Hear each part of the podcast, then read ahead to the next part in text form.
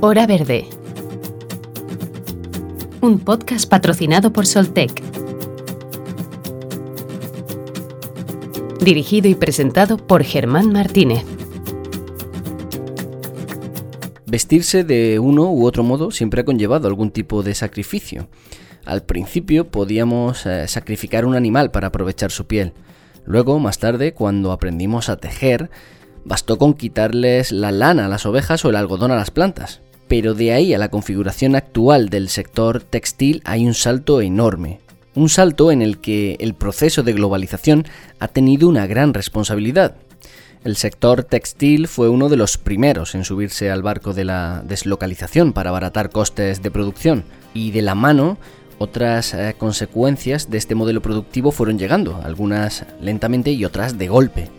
La mezcla entre esta forma de fabricar y un sector potentísimo de imagen y tendencias ha provocado la situación actual del sector de la moda. Producir en países eh, subdesarrollados ropa de baja calidad y venderla en países desarrollados a bajos precios. De repente, todos y todas nos creímos que podíamos estrenar cuatro colecciones al año y que el fondo de armario podía salirnos más barato de lo que pensábamos. Pero de las muchas consecuencias que tiene este modo de producir ropa, hoy nos ocupamos de las consecuencias medioambientales.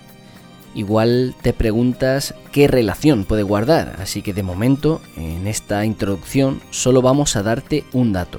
Según cifras del Programa de las Naciones Unidas para el Medio Ambiente, hacer un pantalón vaquero requiere 7.500 litros de agua. 7.500 litros que si se usasen para el consumo humano saciarían la sed de una persona durante 7 años. Y para poner un poco de luz, hoy hablamos con Laura Villadiego, periodista que desde 2009 ha estado trabajando sobre el sudeste asiático y que principalmente se ha ocupado de los impactos eh, sociales y naturales del consumo del resto del mundo. Y para poner un ejemplo positivo, también nos acompañará Jean Verdier. Él es el fundador de Fashion Green MX, una plataforma que lleva más de una década realizando actividades y acciones en favor de una moda con el mismo estilo pero más sostenible. Cerraremos el programa con una frase con doble sentido de Coco Chanel en nuestro viaje en un minuto. En este hora verde va a ser imposible analizar todas las posibles consecuencias del sistema productivo textil internacional, si vuestra sensibilidad con el tema es alta, os aconsejamos ver el documental The True Coast en Netflix, que analiza la llamada moda rápida y los rostros que hay detrás de ella.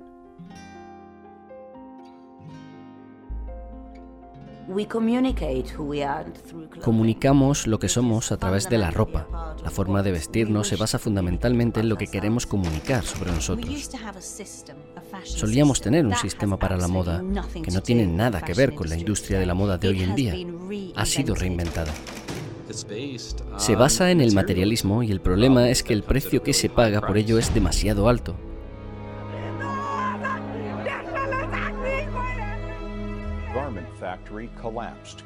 Una fábrica de ropa se viene abajo y mata a más de mil empleados.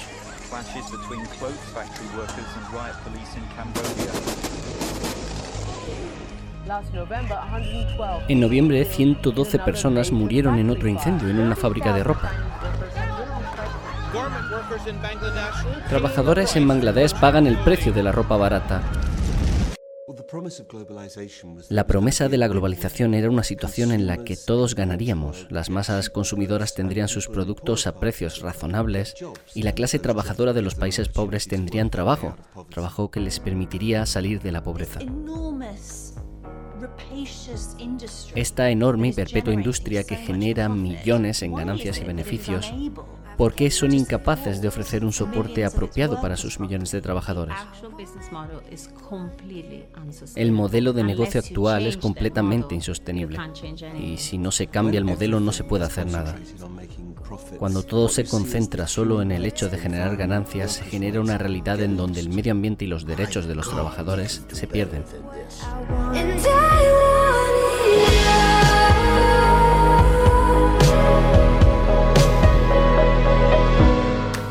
Laura Villadiego es licenciada en Periodismo y Ciencias Políticas. Eh, desde 2009 ha cubierto la región del sudeste asiático para medios españoles e internacionales, centrándose en los impactos sociales y medioambientales de lo que consumimos cada día.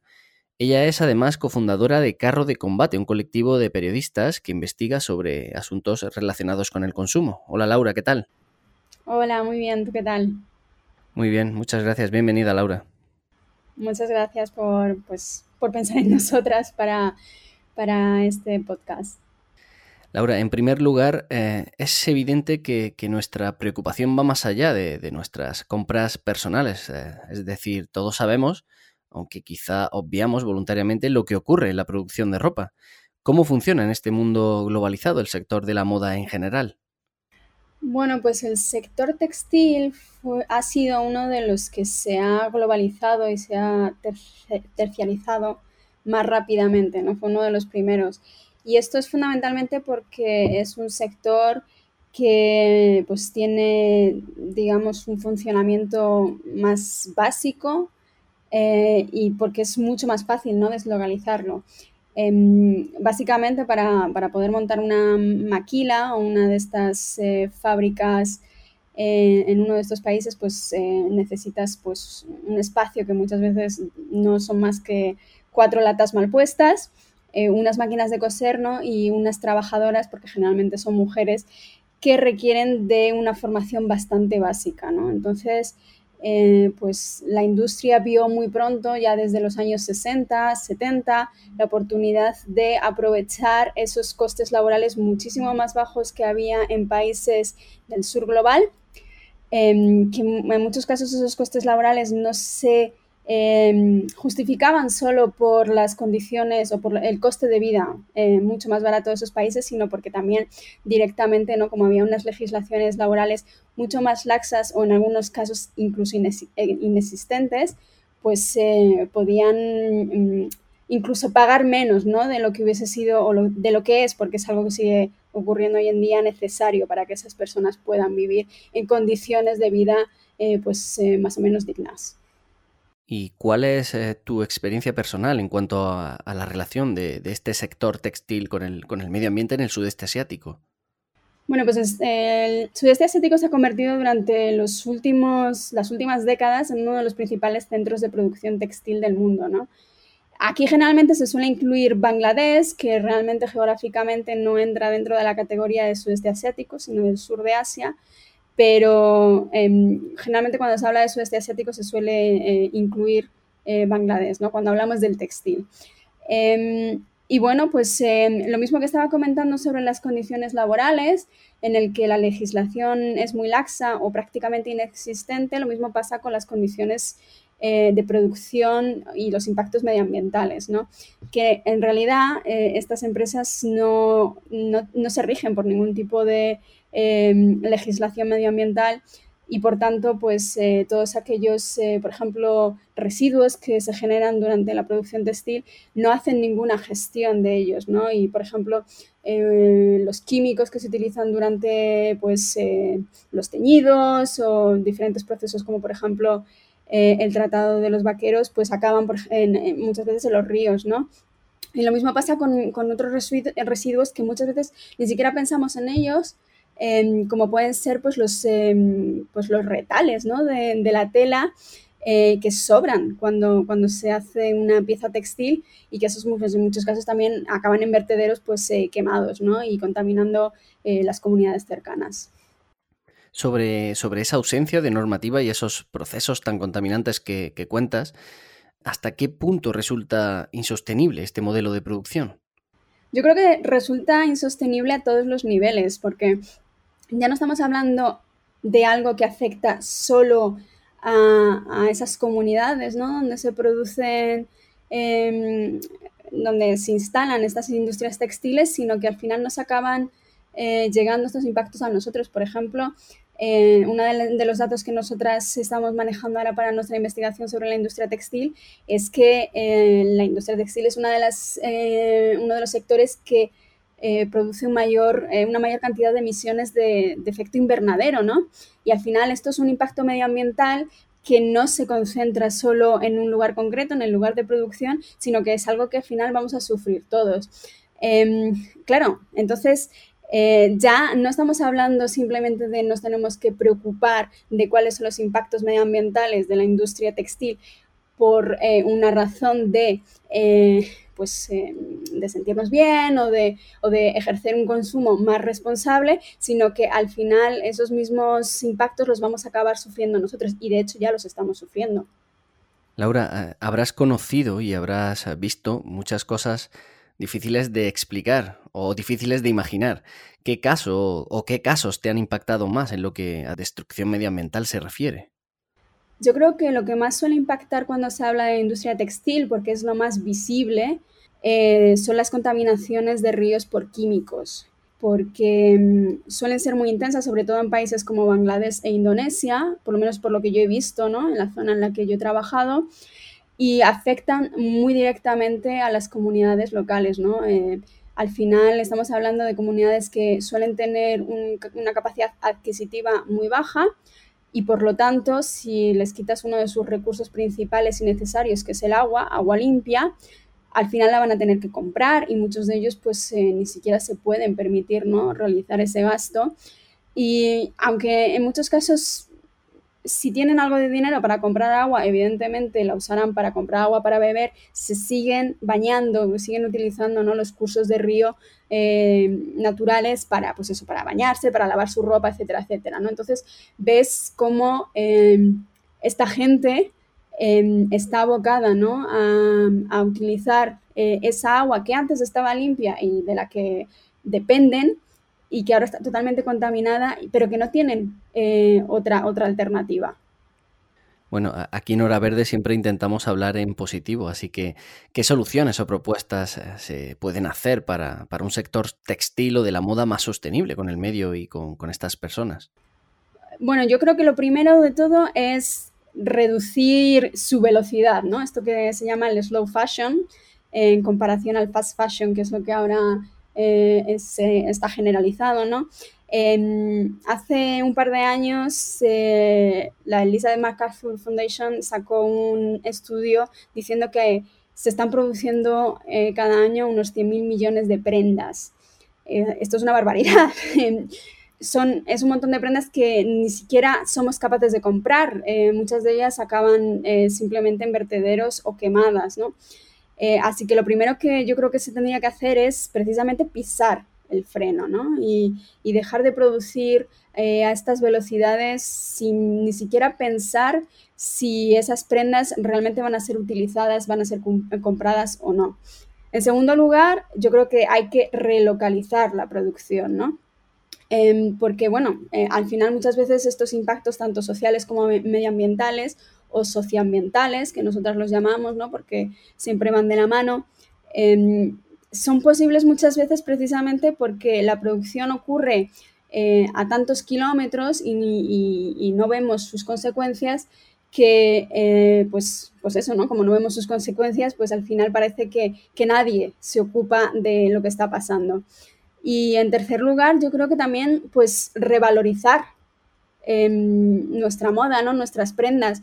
Eh, hacer menos usar y tirar y pensar más en, prendas que, nos duren a lo largo del tiempo y que si em, pues queremos cambiarlas, busquemos eh, alternativas que no pasen necesariamente por la compra de nuevas prendas que además sean de baja calidad, sino que busquemos pues otras alternativas como por ejemplo puede ser la segunda mano o el intercambio pues con nuestros amigos, con nuestros familiares, etcétera, ¿no? Em, hay muchísimas alternativas.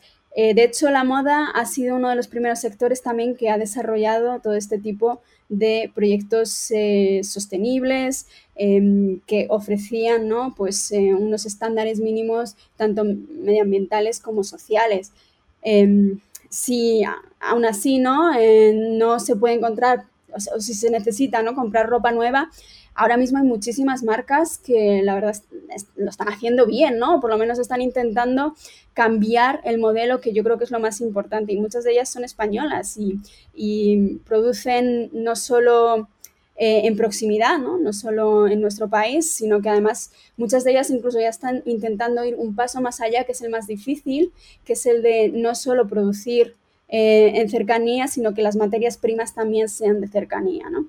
Em, hay toda, todo un trabajo eh, muy importante que se está haciendo y bueno, nosotras en, nuestra página web, en Carro de Combate, tenemos un directorio de, eh, algunas de estas marcas y de, algunas webs también, ¿no? Que referencian pues, eh, proyectos interesantes y ahí pues se pueden encontrar muchas alternativas. Y finalmente hemos leído vuestro, vuestro último proyecto, esa investigación que has referido antes, que, está en desarrollo aún porque está buscando respaldo, financiación, creo. ¿En qué consiste el proyecto Moda Basura que lleváis a cabo desde Carro de Combate? Exactamente. En realidad, eh, la industria textil es la primera industria que en Carro de Combate investigamos, ¿no? Cuando nosotros empezamos el proyecto, eh, nos centrábamos eh, fundamentalmente en trabajo esclavo, eh, y, era porque estábamos muy influenciadas por nuestro trabajo. Eh, en el caso de mi compañera Nazaret, ¿no? que ya estaba en Brasil, eh, allí en los talleres textiles de, Brasil y en mi caso en Camboya.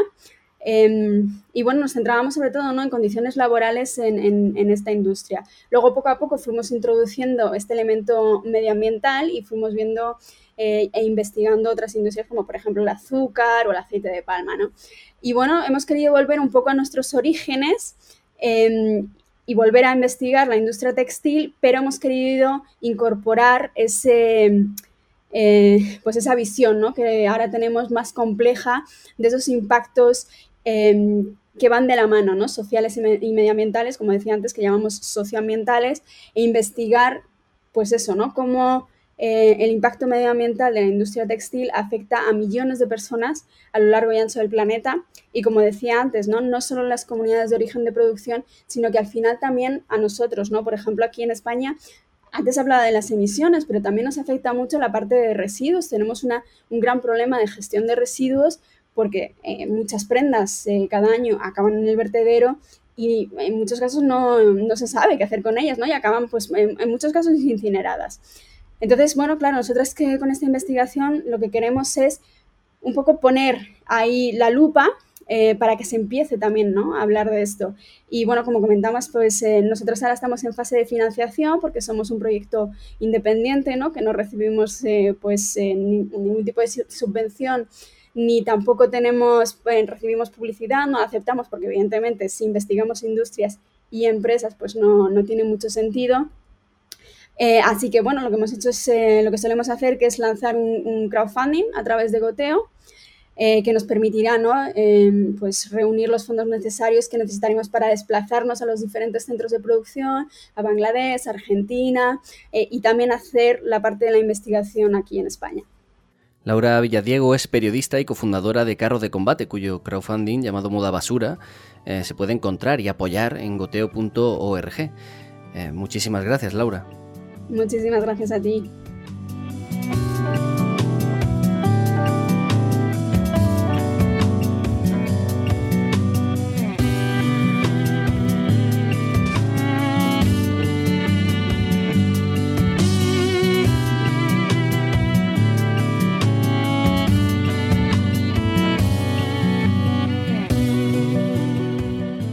Jean Verdier es el fundador de Fashion Green MX o Fashion Green México, una plataforma, un, foro mexicano sobre moda y estilo de vida sostenible.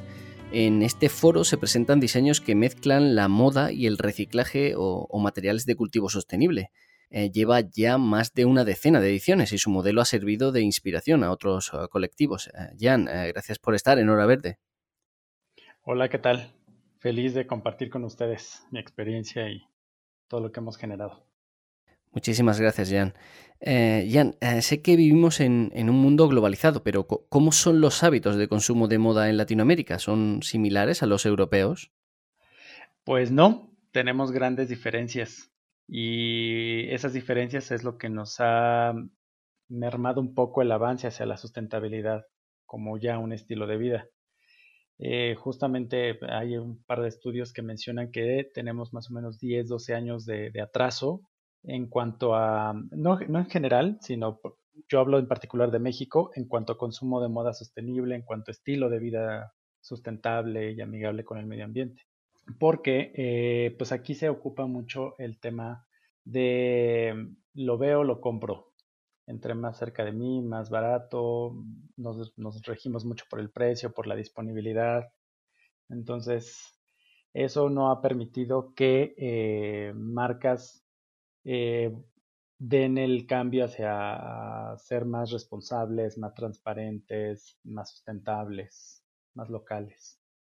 Y sobre el proyecto que introducía, ¿en, qué consiste o cuáles son los objetivos de Fashion Green MX?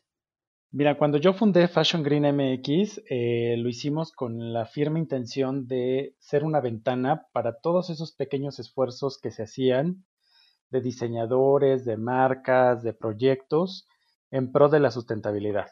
Inició como un proyecto meramente de moda, en el que le abríamos espacio principalmente a diseñadores emergentes para que eh, presentaran sus colecciones, sus propuestas que iban en, pro de la sustentabilidad, ¿no? De repente había un diseñador que lanzaba una serie de camisetas de algodón sustentable, o otro diseñador que trabajaba con eh, textiles reciclados y así, ¿no? O muchos diseñadores que trabajan con artesanos mexicanos. Pero, eh, pues entender la sustentabilidad de la moda como meramente diseño, pues nos limitaba mucho. Así que poco a poco fuimos como agarrando experiencia y aprendiendo de, todo lo que íbamos conociendo y ampliamos el concepto y ampliamos eh, los temas y, las actividades para conformarlo como un foro y ya un foro más formal de negocios en el que compartíamos ideas, compartíamos eh, proyectos y nos impulsábamos. Hoy por hoy te puedo decir que eh, reunimos no solamente el tema de la moda, que es nuestro gancho principal, pero nuestra principal eh, actividad eh, eh, lo, estamos llevando hacia el análisis, hacia la educación, entender qué es la sustentabilidad y para eso convocamos a expertos en diferentes áreas que aplican la sustentabilidad y que les resulta rentable, porque si la sustentabilidad no se traduce en dinero, pues nunca va a terminar de ser un proyecto o un estilo de vida real y em, llevamos dos ediciones así.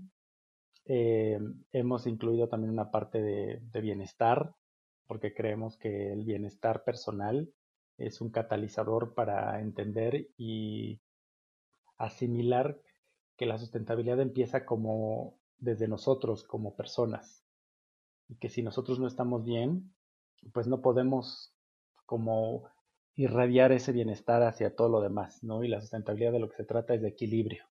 Y bueno, este año tenemos nuestra edición número 12. Y en la búsqueda de, soluciones, eh, tal y como nos comentaba, según tu criterio, ¿cómo pueden asociarse los eh, productores sensibilizados para cambiar eh, este modelo de consumo de moda? Pues mira, hemos, en ese sentido, hemos hecho muchos avances, porque aquí en México pues, somos un país con gran tradición agrícola. Y la moda pues está ligada al campo, está ligada a lo agro. Eh, nos hemos salido con una empresa muy importante para entender que las fibras textiles empiezan desde el agricultor. Eh, los beneficios que tiene, por ejemplo, un algodón cultivado de manera sustentable, con desarrollos tecnológicos que apoyan el campo para producir algodón que requiere menos agua, menos pesticidas, menos este, herbicidas, que eso se traduce al final en una planta de mejor calidad, en una fibra de mejor, calidad, y que eso le llega a los diseñadores para producir eh, diseños que son más congruentes con el tema sustentable. Hay otros diseñadores que, por ejemplo, están desarrollando piel vegana con opal, piel este, con piña, están haciendo desarrollos muy interesantes. Sin embargo, pues siguen siendo todavía proyectos que no terminan de consolidarse porque aún falta como ese gusanito del consumidor por buscar y apoyar este tipo de marcas. En el otro lado de, esa relación aparecen los ah, productores de moda, digamos, más poderosos. Pero ¿cómo, ¿cómo, de poderoso es precisamente, pues no sé, ese lobby, ese negocio de, la moda actual que produce de manera deslocalizada en regiones pobres y luego vende en países eh, desarrollados o en vías de desarrollo? Es correcto. Justamente de, los temas principales que tocamos cuando hacemos la edición de Fashion Green es que los mismos diseñadores, toda la involucramos a todo el, el, em, la vía de, producción de moda, desde el agricultor hasta la tienda de moda. para que nos platiquen cuál es la historia que, ellos tienen de, y percepción que ellos tienen de las prendas que comercializan. Porque cuando entendemos la historia que cuenta nuestra ropa, creo que es más fácil tomar decisiones de compra.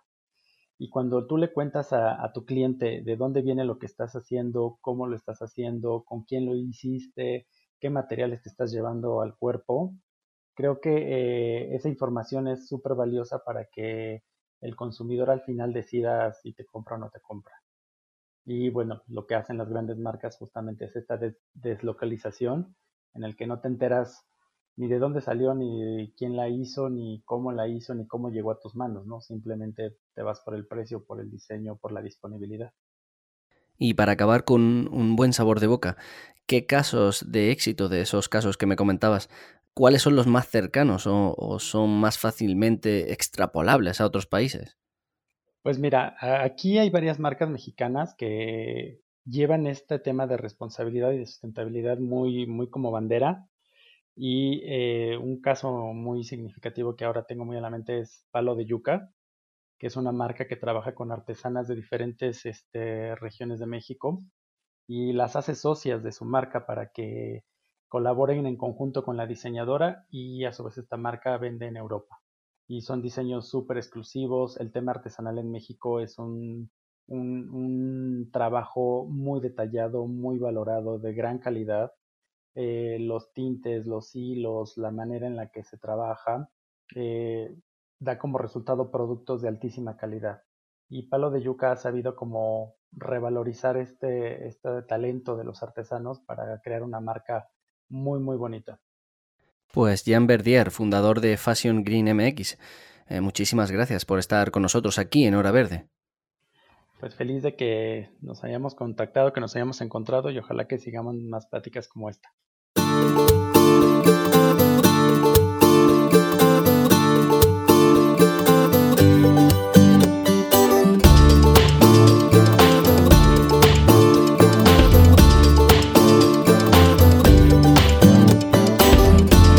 Agua, emisiones y el papel de los consumidores. Es lo que nos queda de pozo de todo lo que hemos escuchado. Sobre el agua, al inicio ya contábamos que producir un pantalón gasta el mismo agua que una persona consume durante 7 años. Es un dato estremecedor que da una noción de la magnitud del problema, lo pone a escala.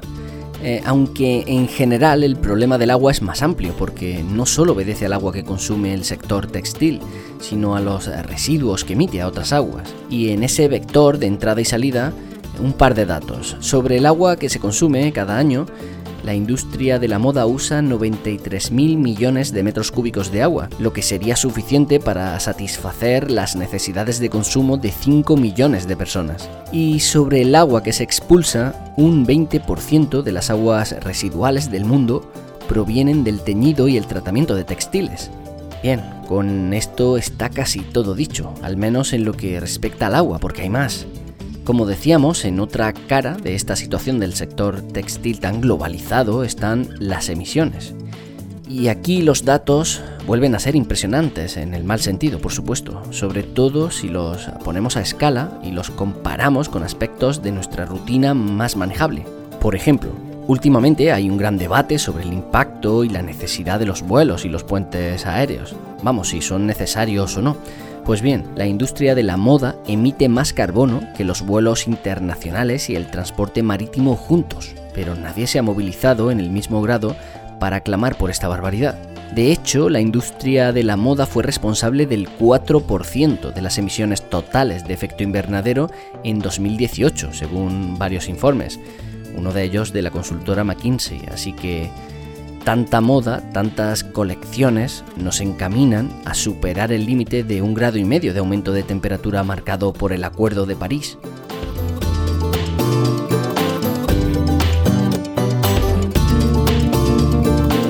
Pero es que además sabemos dónde se producen esas emisiones, porque el 70% de las mismas ocurren en el proceso de fabricación y procesamiento de las materias primas. Ahí es donde claramente hay que actuar. La última normativa europea sí ha tenido en cuenta estos datos y de hecho el sector textil deberá recortar sus emisiones de gases de efecto invernadero en 1.100 millones de toneladas equivalentes de CO2 para 2030 para cumplir con estos objetivos de desarrollo sostenible. En resumen, entre agua y emisiones, se estima que en torno al 10% de la contaminación global en el mundo procede de la industria de la moda, de la industria textil, sobre todo por el auge de la moda rápida, que apuesta por una fabricación barata, un consumo frecuente y un uso de corta duración. Y ante esto, ¿qué podemos hacer los consumidores? Pues evitar esa moda rápida en primer lugar. ¿Y cómo? Pues siendo críticos con el modelo. Y en segundo, estando dispuestos y dispuestas a realizar el esfuerzo que este cambio nos supone. Un esfuerzo de vigilancia, pero también un esfuerzo económico. Evitar comprar tanta ropa, muchas veces innecesaria, pensando más en calidad que en cantidad y considerando que esté producida en condiciones de sostenibilidad o de la mayor sostenibilidad posible sostenibilidad y respeto por el medio ambiente y las condiciones laborales dignas, que es un tema del que no nos hemos ocupado hoy. Y con respecto a las industrias textiles en sí, pues quizá exigirles el uso de energías renovables en su fabricación, por ejemplo. Pero no nos engañemos, la mejor forma es con nuestros hábitos de consumo. Comprar en cercanía y fomentar un mercado circular puede empujar a que reduzcan esta sobreproducción. De hecho, muchas marcas ya están lanzando productos o líneas de producto más sostenibles, en previsión de que esto ocurra. Todo esto, por supuesto, si queremos que este modo productivo pase de moda. Coco Chanel decía algo similar. Es nuestro viaje en un minuto.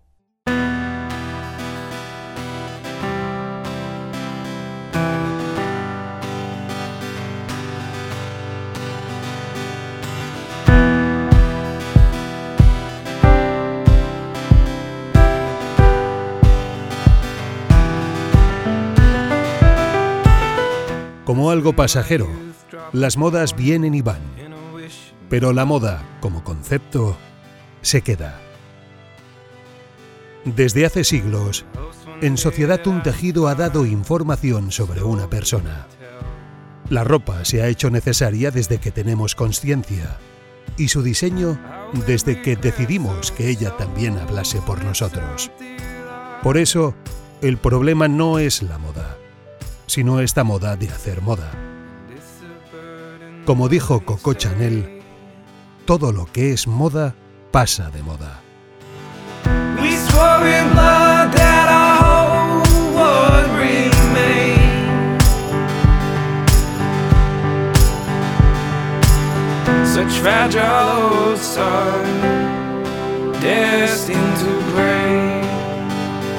Este ha sido nuestro programa para comenzar octubre. Recuerda que puedes comentar tu opinión en la zona de comunidad de iVoox o en el WhatsApp de Hora Verde en el teléfono 644-697-687 con el más 34 delante si nos escribes desde fuera de España. Nosotros volvemos el próximo jueves. Hasta entonces, gracias por estar ahí al otro lado una semana más.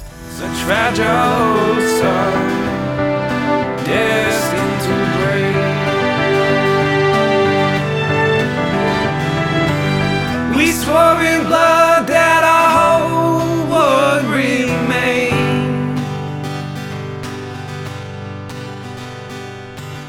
Such fragile oh, old destined to break.